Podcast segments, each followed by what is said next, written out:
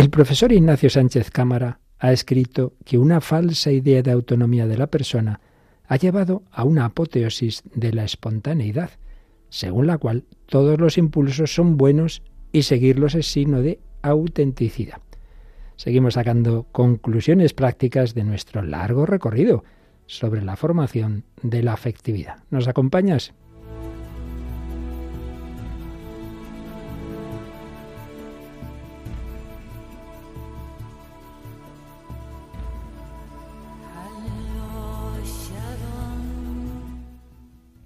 El hombre de hoy y Dios, con el padre Luis Fernando de Prada.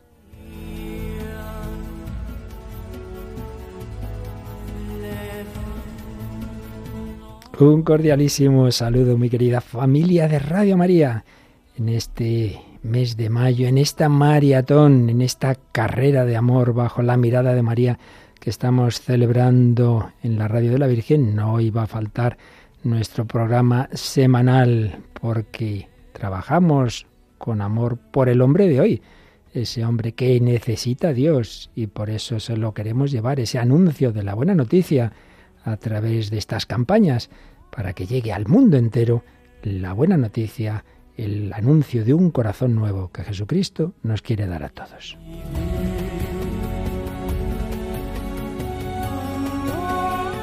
Y aquí seguimos, aunque todavía no se nos ha recuperado del todo de algún pequeño problemilla que ya está a puntito, a puntito de recuperarse nuestra paloma niño, pero si sigue el águila. María Águila, ¿qué tal? Hola, muy bien, padre. Un saludo y un saludo a todos los oyentes. Bueno, pues nada, eh, haces de paloma todo este tiempo, ¿verdad? Lo tuyo y lo de ella.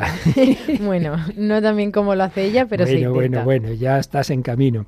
Bueno, como siempre, saludamos a todos nuestros oyentes. No podemos leer, vamos a el tiempo muy justito, los diversos mensajes, pero un par de saludos por lo menos, ¿verdad? Sí, Luis Zain nos dice que muchas gracias por las aportaciones que hacemos en el programa y bendiciones para todos.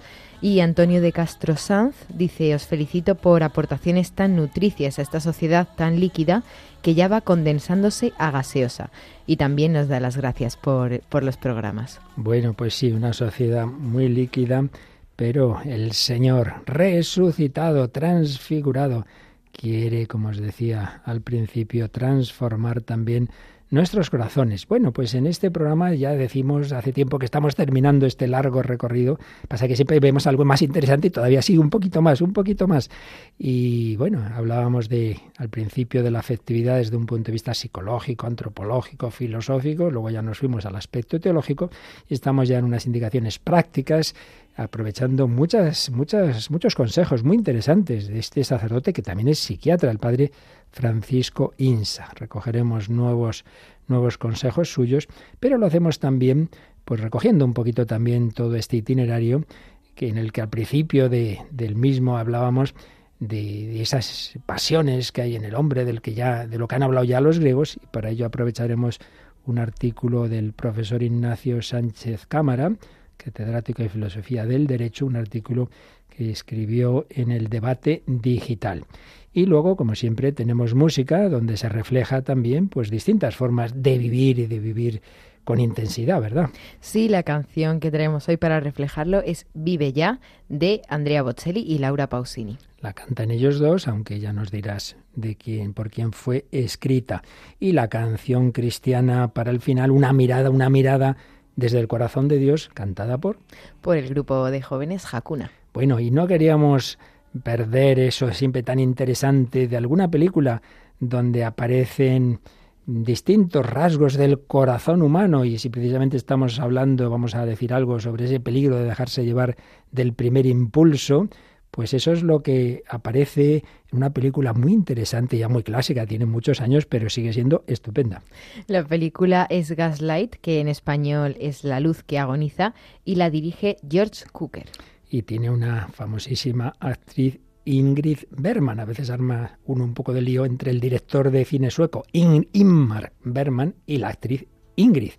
Eh, no eran familia que yo sepa, el apellido Bergman debe ser frecuente en Suecia. Bueno, y nos traes un testimonio, ¿verdad? Sí, el testimonio es de Thomas, que es un ingeniero que, sin creer en Jesús, hizo un alto en un retiro con monjas. Y entonces ya se encontró. bueno, a ver qué pasa, luego nos lo cuentas.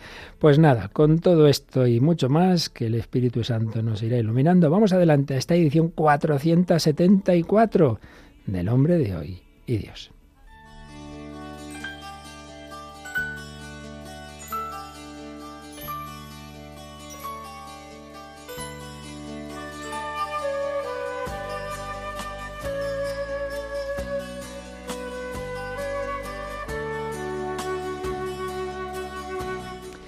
En el debate digital escribió un artículo el catedrático de Filosofía del Derecho Ignacio Sánchez Cámara con el título La dictadura de las pasiones, que nos viene muy bien para recoger muchas de las cosas que hemos ido viendo en este largo itinerario que estamos realizando y terminando ya sobre ese mundo de la afectividad. Lo resumo un poquito, pero prácticamente todo lo esencial que escribía Ignacio Sánchez Cámara lo recogemos. Y empezaba diciendo algo muy verdadero, y es que la filosofía influye mucho más de lo que podemos pensar. Ejerce un influjo relevante sobre la vida personal y social, aunque sea de manera inconsciente, y en personas que, que en la vida han leído nada de filosofía. Sin embargo, muchos viven de ideas convertidas en creencias. Ojo, creencias no se refiere solo a lo religioso. Todo el mundo tiene creencias, ¿eh? unos puntos así en que se apoya su vida. Muchos viven de ideas convertidas en creencias y de creencias transformadas en falsos tópicos. Muchos creen tener ideas y en realidad son las ideas las que los tienen a ellos y los dominan.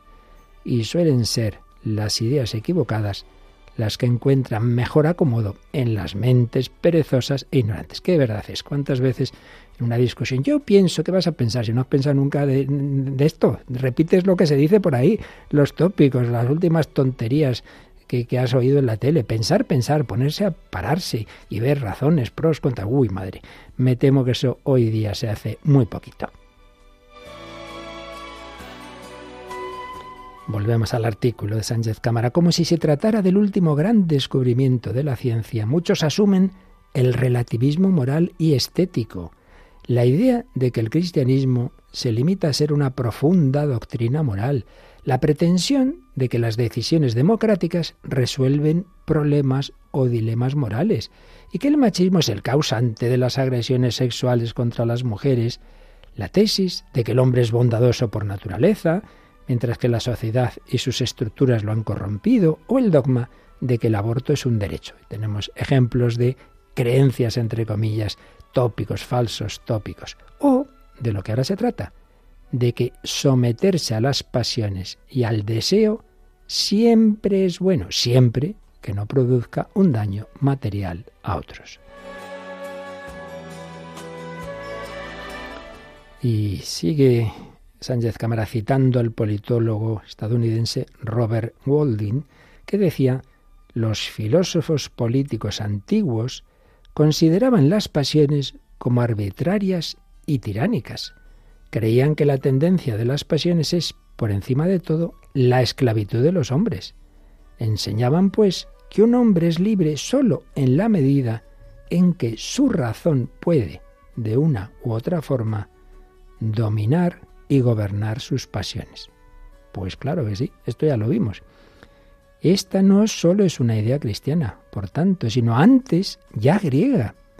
La libertad no consiste en el predominio de las pasiones, sino todo lo contrario, en su sometimiento a la razón. Ya lo vimos, que las pasiones no son malas, son buenas, pero una cosa es que sean buenas y otra cosa es dejarse llevar por ellas. El caballo es bueno, pero no puede ser el caballo el que lleve al caballero, sino el caballero al caballo.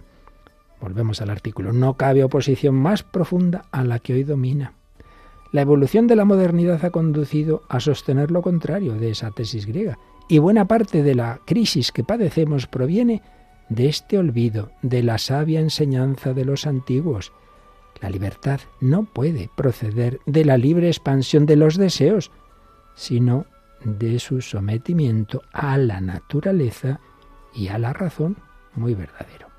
Kant afirmó que del fuste torcido de la humanidad no ha surgido nada derecho. Bueno, ahí se iba un poquito a un extremo.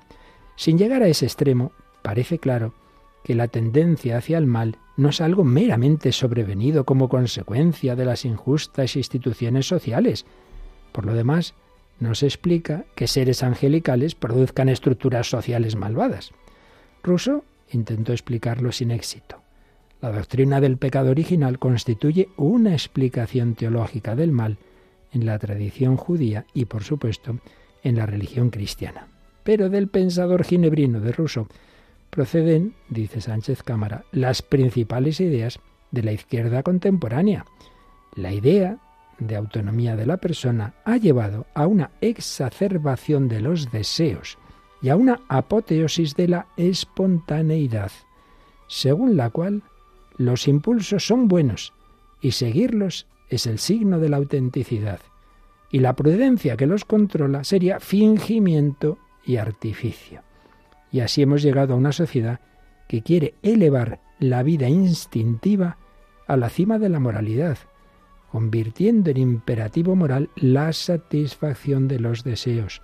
Incluso hemos llegado a la aberración jurídica de pretender que el deseo es la principal fuente del derecho y que todo deseo genera un derecho. Yo deseo ser varón, ser mujer, lo soy, ya está. Y así los derechos proliferan sin cesar y muchos gobiernos democráticos aspiran a convertirse en los nuevos señores feudales que conceden generosamente los derechos que ellos mismos crean. Es el despotismo benevolente que convierte a los gobernantes, en el mejor de los casos, en bandas de bienhechores, sí, pero bandas al fin, y se olvidan de los fines derivados de la naturaleza y de la razón, al promover el envilecimiento de los ciudadanos para disfrutar del poder, un poder contra natura. Estamos, en muchos casos, educando para la esclavitud en lugar de forjar hombres libres.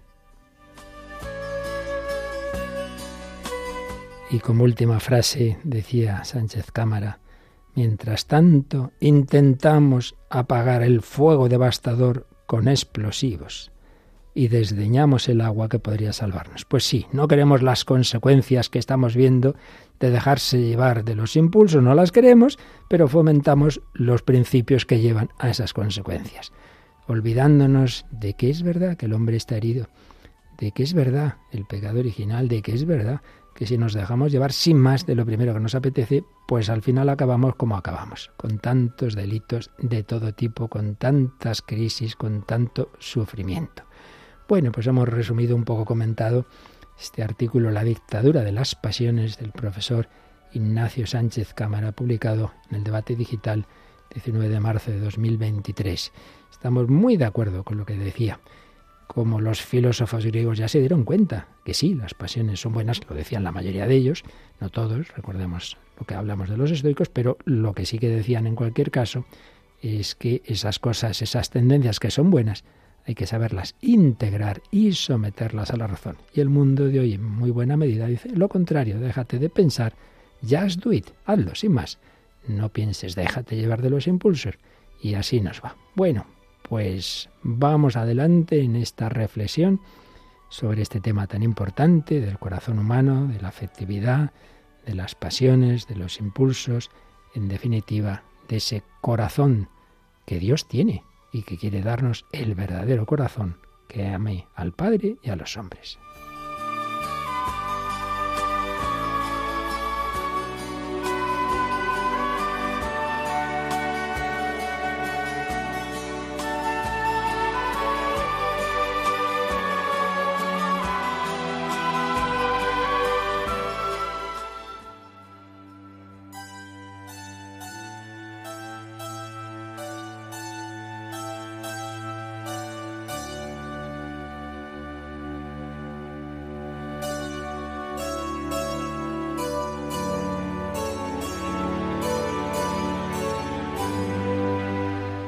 Aquí seguimos en Radio María, en El Hombre de Hoy y Dios, en el tramo final de este recorrido sobre ese complejo mundo de la afectividad humana. Hemos comentado un poquito ese artículo del profesor Ignacio Sánchez Cámara y entramos en esta parte que llamamos tertulia en que hay un poquito de todo, música, cine, testimonio, reflexiones, consejos como los que hemos ido sacando en últimos días de esta obra tan interesante del padre, porque es sacerdote Francisco Insa, pero también es doctor, doctor médico, psiquiatra en concreto, con todo tu corazón, con toda tu alma, con toda tu mente, formar la afectividad en clave cristiana. Y estábamos recogiendo algunas ideas sobre los trastornos afectivos que muchas veces se dan, como evidentemente es la, depresión, la tristeza, la ansiedad. No entrábamos a fondo porque de esto hablábamos en otro bloque de nuestro programa. Luego el estrés profesional, ese síndrome de burnout, eso de quemarse por precisamente por querer hacer el bien. Pero sobre todo nos fijábamos en algunas sugerencias para prevenir la patología afectiva. Por supuesto, algunas son de orden médico incluso y de sentido común en estilo de vida sano, con hábitos de vida sanos, desde el descanso, la higiene mental, la alimentación, el dormir las horas necesarias, por supuesto, eh, un tiempo de reposo diario, saber descansar en la cotidianidad de la vida de familia, pero también con periodos más prolongados de reposo, semanales, mensuales, anuales. Y una cosa que como ya la dijimos muy deprisa, la retomo porque quizá no lo explicamos del todo bien. Aconseja Francisco Insa el descanso improductivo. Yo no dirá qué quiere decir esto. Pues es que a una mente así como muy eficientista le puede parecer que dar un paseo, leer, ver arte, escuchar música, eh, tener una conversación sencilla, es perder el tiempo. Hombre, no podemos estar siempre produciendo. Entonces, en ese sentido, el descanso improductivo en cuanto a disfrutar de cosas buenas que tiene la vida y perder el tiempo, entre comillas, con los demás, no es improductivo en realidad, no es, no es un tiempo perdido. Otra cosa muy distinta, y aquí es donde está el matiz, entre descanso improductivo y el descanso mm, puramente pasivo, bueno, no sé qué hacer, a ver, a ver qué hay en la tele o en el ordenador y voy aquí de aquí para allá a ver qué hay. Entonces pasan minutos, pasan las horas tantas veces y uno acaba con la sensación de haber quemado ese tiempo de descanso y con ese vacío que he hecho este fin de semana, una cosa detrás de otra, una serie, otra, una peli, otro partido, qué rollo, que no sé qué, eso es otra cosa distinta. Una cosa es que hay, maneras de emplear el tiempo que no producen un resultado concreto más que eso, pues, pues algo tan, tan bueno como disfrutar de, de, la bondad, de la belleza, de la conversación, de estar con la familia, y otra cosa es ahí tumbado sin saber qué hacer, perdiendo el tiempo miserablemente. Distingamos descanso pasivo, que es en realidad lo que me viene de fuera, lo que domina lo que, lo que estoy haciendo, y ese descanso improductivo que realmente es productivo en el sentido personal de los grandes valores de la intercomunicación humana. También nos hablaba de que a veces es conveniente, muy conveniente, eh, recurrir a técnicas de relajación, saber respirar, ese tipo de cosas. Lo que andamos aquí en la radio siempre corriendo, pues por desgracia muchas veces, ay, que este está con un, que tiene aquí un tirón por aquí, por allá, y a veces es por eso, porque no sabemos pararnos, no sabemos descansar. Por supuesto, defender la paz y la alegría interior. A veces a costa de reducir un poco la actividad. Eso es cierto, hay personas que van a un ritmo que, claro, que están de mal humor, están con tensión y, claro, eso les hace daño a ellos y a los demás, claro, porque ¿qué le habré yo hecho a este hoy? Que, que está insoportable. Esa serenidad, esa paz, esa alegría interior, pues muchas veces tienen que ver con el saber descansar. Bueno, seguiremos recogiendo consejos del Padre Insa en este mismo programa, espero, si no en el próximo, pero antes de seguir, eh, María Águila nos trae una canción eh, muy bonita, la verdad, en la que se nos habla de que hay que vivir y hay que disfrutar de las cosas buenas, pero bueno, que eso se puede entender bien y no tan bien, ¿verdad? Claro que a veces también hay que tener un poco de cuidado y, y poner las cosas, tener las cosas claras. La canción se llama Vive ya y Andrea Bocelli la grabó junto con Laura Pausini en 2007, aunque realmente la canción la compuso una cantautora italiana que se llama Gerardina Trovato, quien también la interpretó con Bocelli ya en 1994. Pero bueno, la versión que, nos concierne hoy eh, se llama Vive ya, está eh, en español, pero también se publicó en italiano y se llamaba Vivere una versión en la que Laura también canta algún verso en inglés, o sea que también se puede entender en ese idioma, y que está dentro del álbum de Andrea Bocelli, que se llama Lo mejor de Andrea Bocelli Vivere, o sea que también incluye el título de la canción, y lo publicó en el mismo año, en el 2007. La versión en español, la de Vive Ya, fue nominada al tema del año en los Grammy Latinos en 2008 y el vídeo nos enseña, eh, bueno, intenta promover un proyecto de vida que estaba realizando Ayuda en Acción contra la pobreza en África, por eso también pues es como un reflejo de lo importante que es la vida que allí pues no la están viviendo en condiciones. Pues escuchamos Vive ya cantada por Laura Pausini y Andrea Bocelli.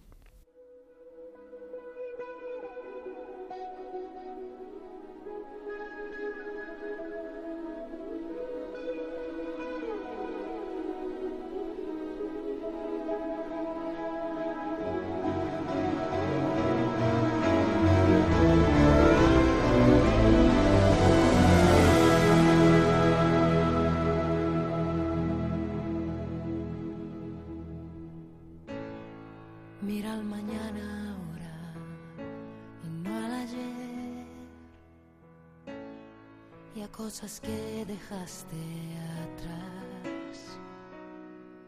Y las palabras tiernas sin decir abrazos que no encontrarás. Rostros sin nombre van entre la gente. No hay nada cierto todo es aparente. Yo solo tengo a mi vida. Vive ya, atrévete a vivir a fondo. Vive ya, que tus recuerdos van pasando. Vive ya, intenta dar a los demás de ti.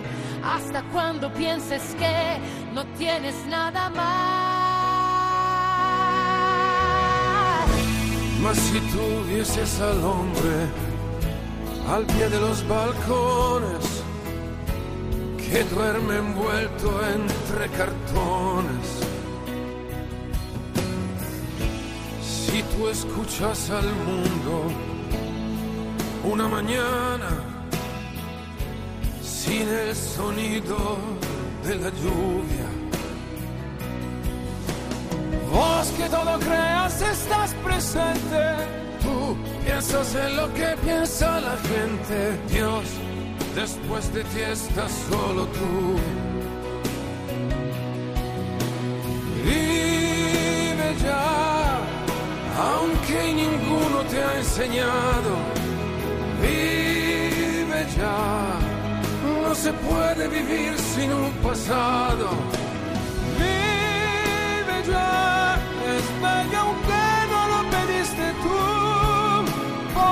canciones siempre habrá y siempre alguno que las cantará. ¿Por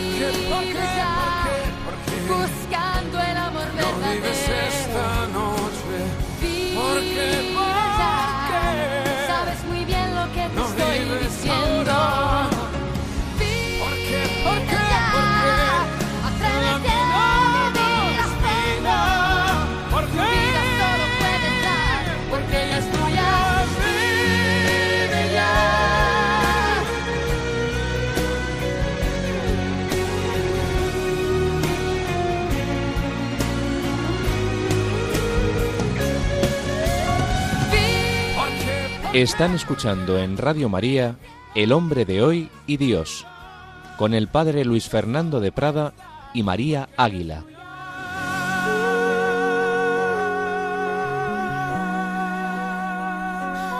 Pero quede claro que no somos el padre Luis Fernando de María Águila los que cantamos, sino Andrea Bocelli y Laura Pesini. Ya quisiéramos tener esas voces, ¿verdad, María? Pues sí, la verdad, no estaría mal.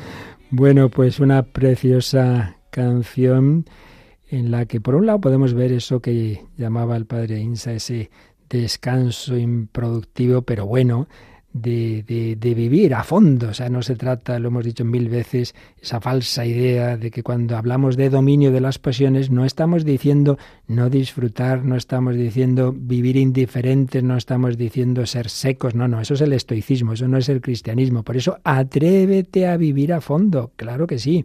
Ahora, otra cosa es pretender sacar de lo concreto, de lo creado, como si fuera Dios. Eso ya es otro tema, ¿verdad? Eh, esa vida a fondo solamente es en esa unión con Dios que del todo, del todo tendremos en la vida eterna. Claro, que no está aquí, pero bueno, sí que es verdad que aún así la canción tiene partes muy bonitas. Muy bonitas, sí. Y yo he destacado alguna como en la que dice, intenta dar a los demás de ti, aunque pienses que no te queda ya nada más, porque al final tenemos que darnos porque Dios nos lo está dando todo también para que nos ofrezcamos a los demás. Entonces, realmente siempre tenemos algo para dar, yo creo, aunque pensemos que no nos queda nada, siempre hay algo. Y luego también cuando dice, vive ya buscando el amor verdadero, que al final yo creo que ese sí que es un poco eh, uno de los objetivos que tenemos en esta vida y que nos pone Dios, que es el amor. O sea, básicamente Dios es amor, tenemos que buscar el amor Indudablemente. y recibirlo y darlo también dándonos ahí a los demás, aunque ya pensemos que no tenemos nada. Esa es la clave de todo este recorrido sobre el mundo afectivo. nos quedamos con eso, esa frase de la canción, luego la retomamos para la película, lo de buscar el amor verdadero. Pero para que no, no se nos vaya el tiempo sin que nos cuentes ese interesante testimonio que nos traes, pues te doy paso para ello, María. Pues sí, el testimonio es de Thomas, un chico francés que tiene 40 años y es ingeniero. Dice que trabaja en el ámbito comercial financiero como trader, que es una profesión así ahora un poco novedosa. Y claro, es un trabajo con muchísimas tensiones, estrés y mucha ansiedad. Entonces, él en su testimonio cuenta que un día llegó a cerrar uno de los que dice sería el mejor acuerdo de su carrera. Dice que esto pues sí que le provocó mucha ansiedad porque claro, no sabía cuando lo hizo si realmente había dado un pelotazo o había cometido algo súper malo que, que le iban a echar una bronca en el trabajo. Entonces dice que al cabo de unas horas su jefe entró a verlo y dijo que lo había hecho súper bien y le preguntó que si podía repetirlo incluso, o sea que al jefe le encantó. Entonces esa noche Tomás volvió a su casa sobreexcitado. Dice que vivía en un buen barrio, pero por el camino se encontró dos coches llenos de niños. Dice que se dio cuenta de que había dos familias que estaban durmiendo en esos coches debajo de su casa. Y entonces empezó a hacerse preguntas. Dice que se preguntó hasta dónde estaría dispuesto a llegar para triunfar en la vida, que si podía aceptar ver eso realmente a las puertas de su casa y salir por la mañana al trabajo tan tranquilo como si nada. Entonces esto no hizo más que disparar su ansiedad. Esto hacía que, que tuviera mucho más estrés. Entonces padecía también insomnio, se volvió hipocondríaco, hasta que un amigo se dio cuenta de, de esto y le intentó ayudar diciéndole que había algo que no estaba bien en su vida. Le dijo que no podía seguir así y que iba a buscar algo para él para que hiciera durante una semana, así como una especie de retiro, pues para que también se fuera un poco de esa ansiedad y de ese estrés diarios. Entonces, la propuesta que le hizo el amigo a Thomas consistió en irse a Canadá, a hacer un retiro con unas religiosas. Dice Thomas que aunque al principio dudó, decidió apostar por ellas porque quería encontrar algo más profundo. Sentía que su vida todavía era muy superficial y quería algo más profundo. Y además dice que Canadá estaba lo bastante lejos como para no poder dar media vuelta, o sea que no tenía excusa. Entonces llegó a Quebec y fue recibido por la comunidad de religiosas con una guardia de honor, con canciones, con aplausos, y él pensó que, que estaban locas. Ya se empezó a preguntar qué hacía él ahí, pero recordó que había elegido precisamente ese lugar para no volver atrás. Entonces decidió, pues como él dice, jugar a fondo la partida.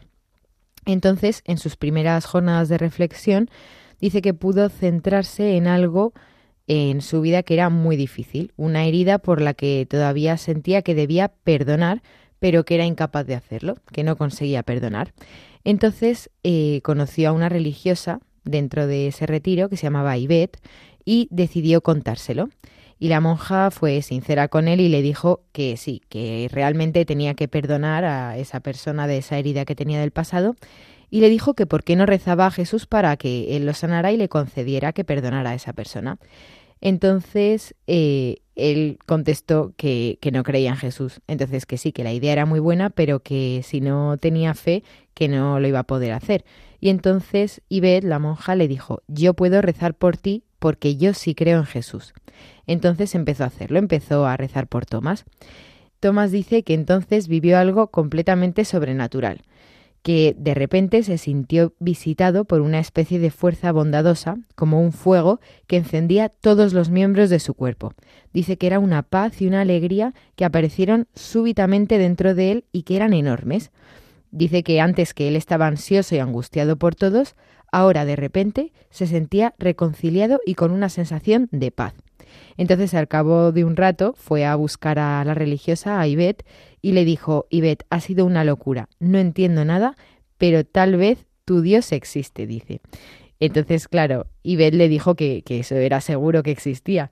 Y ya luego, cuando, cuando volvió, se dio cuenta de que Dios le había, le había hecho ir precisamente a ese sitio para decirle que lo amaba, para decirle Dios a Tomás que lo amaba realmente y, para decirle que no solamente lo amaba en ese momento, sino que lo había amado desde un principio.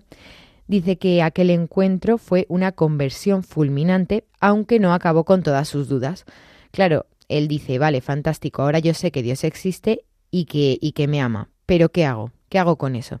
Entonces conoció a un sacerdote que dice que poco a poco le ha ido enseñando el camino de la fe. Y un día dice que después de aquel primer encuentro con las dos familias que, he comentado al principio que estaban debajo de su casa, decidió ir a hablar con ellas y le propusieron compartir piso, compartir piso con, con esas familias. Entonces fue a Hogares Lázaro, donde estuvo conviviendo con ellas, y dice que esa fue la ocasión de vivir verdaderamente el Evangelio en el día a día. Dice que fue un pequeño milagro cotidiano. Bueno, pues muy interesante. ¿Y tú en qué te has fijado más al conocer este testimonio? Bueno, pues yo creo que en la fuerza, por una parte, que tiene rezar, porque claro, eh, cuando esta monja rezó por Tomás, hmm. como que de repente Tomás sintió esa paz, esa tranquilidad, y eso que no estaba rezando él, que estaba rezando otra persona por él. Por eso yo creo que es súper importante la oración, que tantas veces lo decimos, pues aquí se ve muchísimo más. Y luego también, pues la parte esa ya más humana, por así decirlo, de las familias que las veía todos los días y pasaba olímpicamente y después de haberse encontrado con Jesús decide ir con esas familias a los hogares y pues quedarse con ellas y así poder vivir pues más cerca también de la realidad. Fíjate que siempre comentamos en este programa que como andamos siempre corriendo, nos da tiempo a prepararlo todo lo que nos gustaría. Entonces por ahí aparece una canción, por ahí aparece un testimonio, por ahí aparece... Y ahora me estoy dando cuenta de la de cosas del testimonio que tienen que ver con la canción que acabamos de escuchar. Has dicho que buscaba algo más profundo, por ejemplo, ¿no? Y aquí salía en la canción, ¿no? No te quedes ahí, dice, atrévete a vivir a fondo. Él se atrevió, se atrevió a hacer ese retiro. Podía decir, uy, uy, quita, ¿qué hago yo con monjas y tal? Atrévete a vivir a fondo aparece ese descanso también del que hablaba el padre Insa, unos días de, descanso, pero de descanso verdadero, y cómo Dios es capaz de darnos un afecto hondo y profundo, esa paz que experimenta, ¿verdad? Ese amor tan grande que siente. Pero también, acabas de mencionar, lo de las familias pobres. Bueno, pues también en la canción aparecía, si vieses al hombre al pie de los balcones que duerme envuelto entre cartones. Mm. Amor de Dios no dice yo qué bien con Dios y los demás haya, haya ellos, ¿no? Siempre implica la caridad fraterna. Sí, que de hecho también hablábamos que en la canción, en el vídeo de la canción sale eso, pues los sitios más pobres de África con la gente más necesitada, que claro, al final pues Dios donde está es en ellos, no en el trabajo de ingeniero súper que te da ahí esa sobreexcitación que decíamos al principio, sino en la gente más sencilla. Un trabajo que obviamente también se puede enfocar bien cuando es eso, no simplemente para aquí estoy yo, sino al servicio de los demás. La verdad es que sí, muy, muy interesante. Y luego, claro, lo de siempre, la conversión tiene, suele tener un momento clave, esa experiencia que él tuvo, pero es un proceso. Por eso, claro, luego necesito formarse bien, ir a la iglesia, un sacerdote, en fin Eso siempre es así. San Pablo tiene su momento clave en el camino de Damasco, sí, sí, pero luego tiene que ir a Ananías, bautizarle, luego va a conocer a los apóstoles, en fin, necesita su tiempo y su proceso. Bueno, pero hemos mencionado antes que en esa canción de, de Vive ya se hablaba del amor verdadero, del buscar el amor verdadero. Con lo cual, eh, tenemos mucho que comentar de una película que hoy escuchamos algún corte y seguramente seguiremos el próximo día que ya tiene pues más de 80 años, pero sigue siendo un, peliculón. Sí, la verdad es que es antigua. Estamos hablando de la película Gaslight, en español La luz que agoniza, que es eh, un filme estadounidense del año 1944 dirigido por George Cukor, y en el reparto encontramos a Charles Boyer o a Ingrid Bergman, entre, entre otros. Y la película es un drama ambientado en Inglaterra cuando una cantante famosa de ópera es asesinada. Entonces tiene una sobrina que vive con ella y es enviada a Italia. Y ya está, y el caso queda un poco sin resolver. Entonces ella en Italia estudia canto y se casa con el pianista que acompaña a su profesor de canto. Entonces, tras la luna de miel, eh, pues los esposos se establecen en la antigua casa de la cantante que había sido asesinada. Y pues bueno, allí en esa casa no cuentes más, ocurren cosas extrañas. De momento vamos a fijarnos en el principio. Precisamente oíamos cantar a dos italianos Laura Pausini y Andrea Bocelli, bueno, indudablemente Italia es uno de los lugares de mejor arte en todos los campos y desde luego también en el musical. Y precisamente, pues en efecto, hay un maestro italiano que incluso en la película le dejan hablar en medio italiano, ¿verdad? Con, con, la, con esta chica interpretada por Ingrid Berman, y el pianista, que luego resulta que es, bueno, eso lo escuchamos después. Escuchamos primero el primer diálogo, porque el maestro está un poco enfadado de que ve que esta chica, que, ¿qué le pasa? Que no, que no, que no pone todo de su parte. Escuchamos este primer corte de tras eh, un ensayo que, eh, tras una lección del maestro con, con esta chica. Señor Guardi, yo trabajo con todas mis fuerzas, pero es del todo inútil. Es superior a mí, no tengo voz.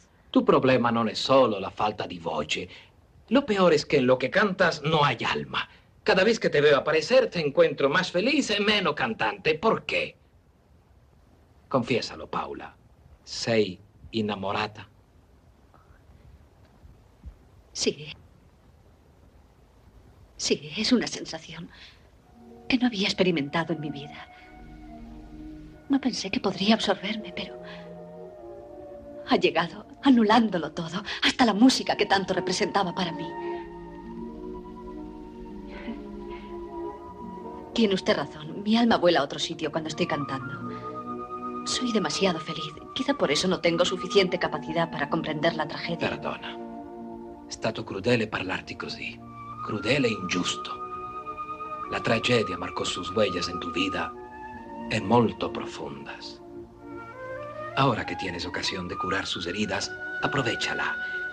Líbrate del pasado y abandona incluso el canto. La felicidad conforta mucho más que el arte. Querido maestro, nadie me ha hablado con tanta amabilidad desde que ella dejó de existir. Bueno, pues uno de los primeros cortes de esta interesante película. ¿En qué te fijas, María? Pues bueno, la verdad es que es un corte muy bonito. Así que por una parte, yo como que le veo sentido, que es verdad que al final pues el amor es algo muy bonito de la vida por lo que hay que por lo que hay que vivir precisamente, pero por otra parte también ella se deja llevar demasiado por esa pasión, porque dice que que incluso la anula, que de lo que más le gusta, que es la música, también como que lo deja de lado por, por esa pasión. Entonces, yo creo que hay, hay que buscar un poco un punto medio de, pues obviamente has encontrado el amor, genial, pero eh, tener un poco de cuidado en que no sea eso únicamente lo que te absorbe tu vida y que ya solo vas a estar centrada en esa otra persona.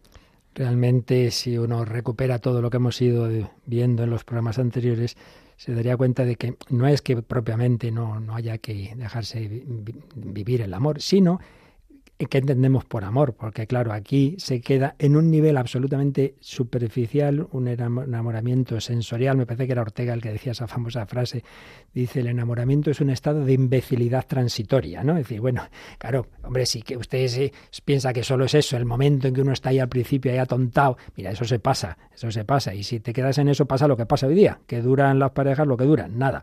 Entonces, bueno, una cosa es un amor que va profundizándose, que empieza por ahí, estupendo, ahí no hay ningún problema, pero hay que tener cuidado, porque en efecto si te absorbe, si te anula, si no piensas, entonces puede ocurrir lo que poco a poco, y esto no es descubrir nada, porque enseguida en la película uno ya enseguida empieza a ver que algo está pasando.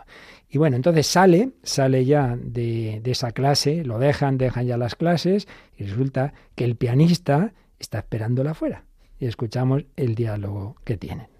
¿Se lo has dicho? Me lo ha dicho él. No sabe que eres tú. ¿Qué te ha dicho?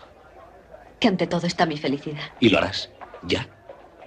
¿Por qué sigues indecisa, Paula? Porque no te conozco, no sé nada de tu pasado. Ni yo tampoco del tuyo, pero me basta con quererte. ¿Tienes miedo? Un poco. ¿De mí? No, eso no. Tal vez de ser tan feliz. No lo había sido nunca, Gregory, y siento desconfianza. Dame un poco de tiempo para hacerme la idea. Puedes disponer de todo el tiempo que quieras después de haber esperado tanto. Ah, esperado. Nos hemos conocido hace dos semanas. En la vida no he hecho más que esperar. Seguiré como hasta ahora. Pero nuestra situación va a ser difícil viéndote todos los días. Para mí también sería desesperante. Así que me iré. ¿Irte? Me marcharé una semana. Solo una semana. Quiero pensar lo que voy a hacer y por qué lo hago. ¿A dónde te irás? Posiblemente a los lagos. ¿Y cuándo sales? Mañana mismo. ¿Mañana? Es muy pronto. No, cuanto antes te vayas, antes volverás. Mientras estés lejos, no olvides ni por un momento que yo quedo aquí, queriéndote, más que nunca. Bueno, pues un diálogo, un segundo diálogo de esta película que destacarías.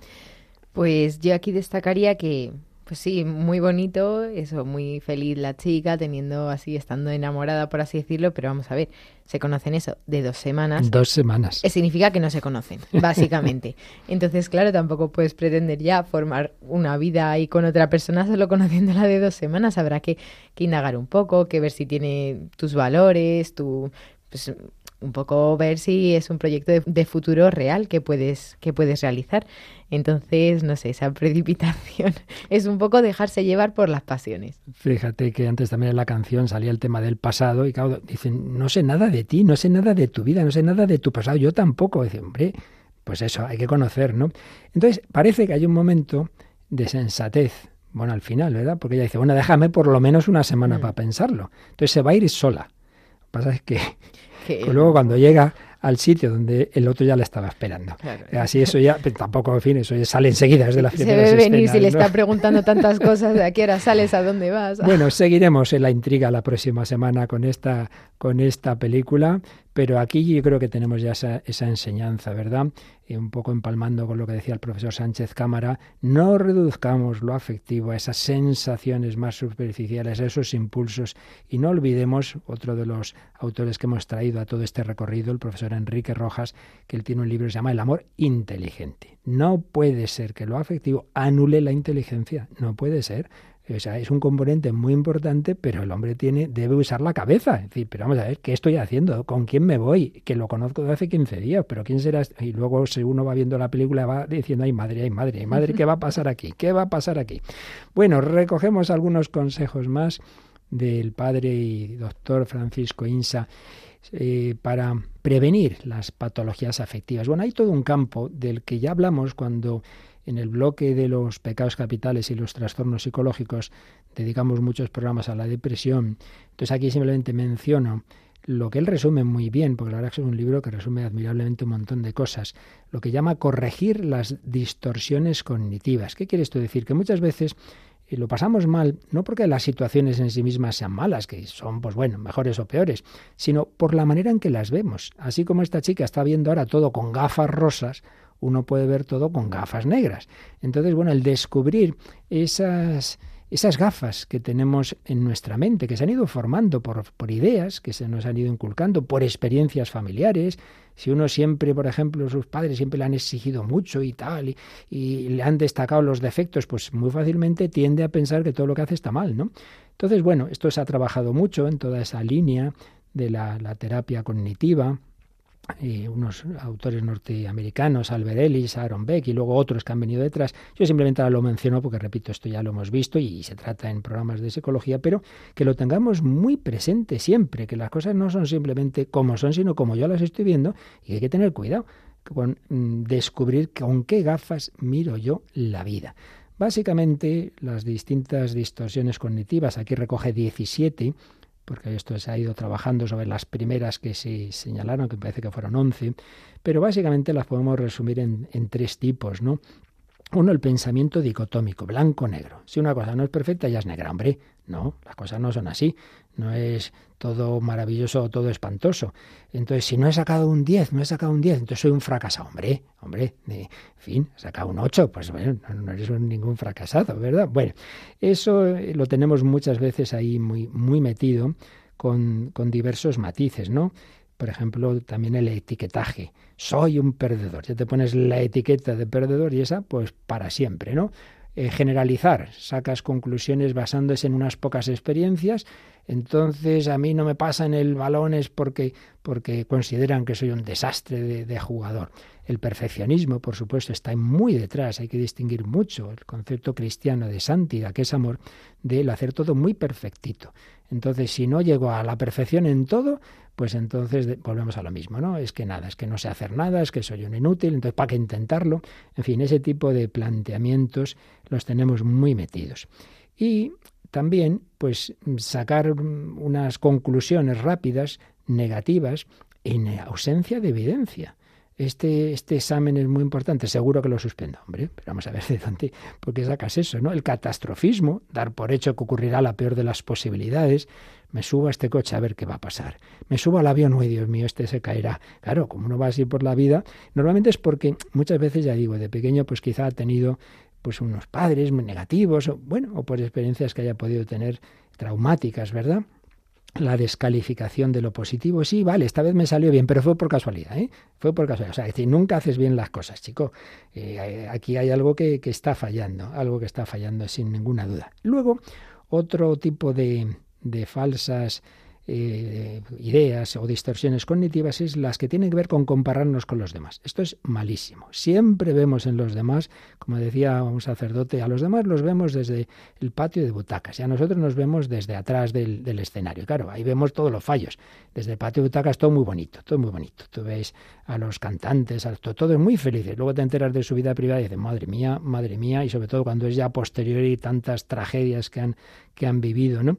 Pues eso, compararnos, muy mal asunto. Ni mejor ni peor. Mira, cada uno tenemos lo que tenemos y no bases tu autoestima en lo que digan los demás, sino en ese amor incondicional de Dios. Y aquí es donde, claro, iríamos, ya lo hicimos en alguna ocasión, a ver la versión cristiana, digamos, de todas estas ideas. En fin, no lo detallo más, porque repito que Tampoco ahora se trata de profundizar en este tema, pero al menos mencionarlo como algo importante para llevar una vida afectiva, serena, en paz, que muchas veces no es así por esas gafas que tenemos distorsionadas. Y luego otro capitulito en que nos sugiere una serie de ideas muy interesantes el padre Insa es optimizar el tiempo de trabajo. Esto aquí en la radio, que andamos siempre con el tiempo más que justo, pues nos vendría muy bien repasar estas, estas sugerencias, optimizar el tiempo de trabajo. Y parte de una premisa fundamental. No se puede llegar a todo. Esto es así en la vida. No se puede llegar a todo. Entonces hay que poner cabeza para llegar a lo más importante, hacer lo más importante, no ir corriendo por la vida y asumir que, que, no somos Dios y ya está, así de sencillo. Pero como se nos va el tiempo, de esto diremos algo el próximo día, así que todavía seguimos un poquito más con estos consejos prácticos, pero son muy interesantes, ¿verdad, María? Sí, la verdad que sí. No acabamos, no acabamos, pero es que es, es todo tan interesante que mm. no, no se puede acabar. Así es, pero bueno, acabaremos ya prontito. Y por supuesto, pedimos esa mirada, esa mirada no negativa, no con gafas negras, no ingenua tampoco, no ese color de rosa todo bonito, porque ahora estoy en la fase inicial del enamoramiento entonces ni pienso, no, no, eso no, ni tampoco, como siempre me han pasado cosas malas, me van a volver a pasar, pues tampoco. La mirada de Dios, la mirada positiva, la mirada de Cristo que les dice a los de Maús, pero, pero hombre, pero ¿por qué estáis desanimados? Porque, porque, porque Jesús murió, pero si estaba anunciado, no era necesario. La mirada de Dios. ¿Cómo vamos a terminar el programa? Pues vamos a terminarlo con esa mirada interpretada por el grupo juvenil Hakuna. Escuchamos y nos dejamos mirar por el Señor.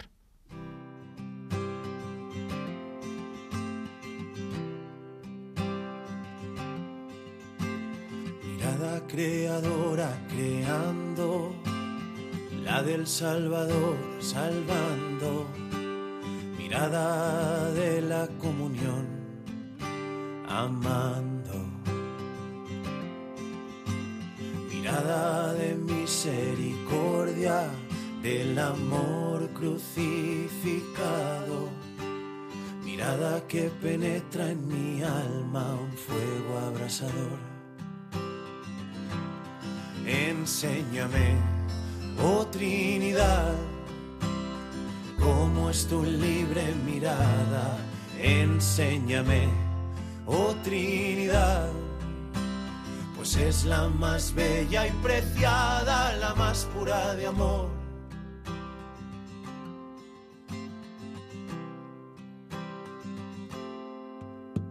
Mirada de verdad sincera mirada de rey que reina, mirada que envuelve mi vida y purifica, mirada del principio y fin, mirada del resucitado, mirada que deslumbra con su luz y al cegar sana. Enséñame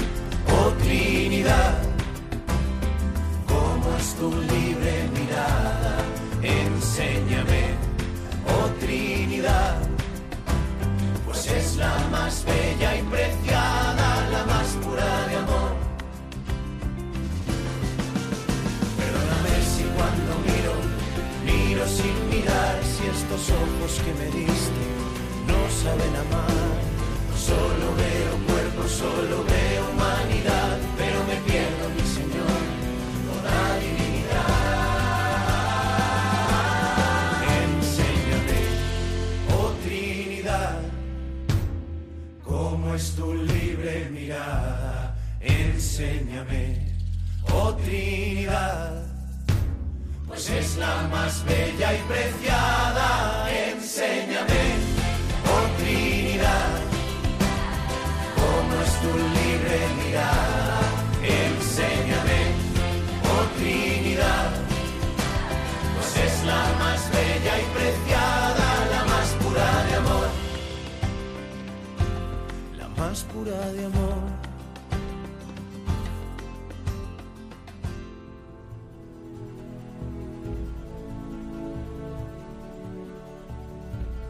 Enséñame, oh Trinidad, dejándonos mirar por Dios, dejándonos mirar por Cristo resucitado que ha vencido el mal. También sabremos, aprenderemos a mirar, a mirar en profundidad, como se atrevió Tomás a mirar en profundidad, a no quedarse en esos éxitos que conseguía en ese mundo profesional, a mirar en profundidad, como nos invitaba la canción Vive ya, cantada por Laura Pausini y Andrea Bocelli a no quedarnos en una mirada superficial, ese enamoramiento en 15 días ya plantearse el matrimonio, sino hay que conocerse, hay que entrar en una dimensión más honda, más profunda del amor, a no dejarnos llevar de los impulsos, por mucho que así nos lo proclame nuestro mundo. Hemos empezado por ese interesante artículo del catedrático de la Sofía de Derecho Ignacio Sánchez Cámara, la dictadura de las pasiones. No, no, son buenas sí. Dios, todo lo que tenemos es, es don de Dios, pero debe estar integrado, sin olvidar que lo que hemos recibido muy armónicamente lo hemos estropeado después con los pecados y por eso hay que encajar bien todo. Y para eso necesitamos la gracia de Dios, el Espíritu Santo que estamos pidiendo, sobre todo en este tiempo de Pascua. Ven Espíritu Santo, sánanos, enciéndenos, armonízanos, danos el verdadero amor. Bueno, María, pues terminamos así esta edición. Seguiremos un poquito más recogiendo consejos para vivir bien un corazón con un corazón cristiano y ahora llega también música que nos eleva mucho, ¿verdad? Sí, ahora viene el programa Música de Dios con Eusebio Guindano. El padre Eusebio, que es un sabio musical y un gran sacerdote. Claro que sí. Y por supuesto, encantados de seguir recibiendo vuestros comentarios, sea en Facebook, sea en el correo electrónico. Sí, para que os leamos podéis mandar esos comentarios a el hombre de hoy y Dios arroba radiomaria.es o bien en Facebook con el nombre del programa. El hombre de hoy y Dios.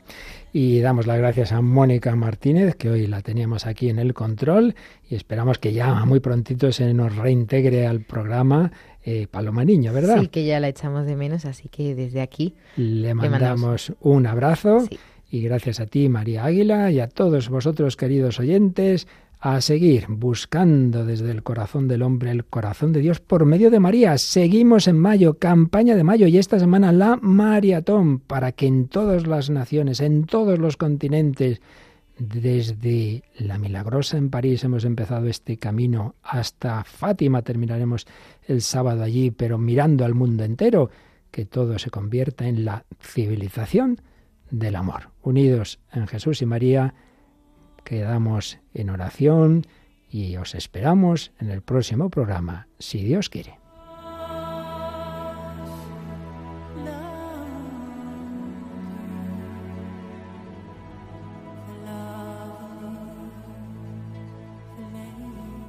Así concluye El hombre de hoy y Dios, un programa dirigido en Radio María por el Padre Luis Fernando de Prada.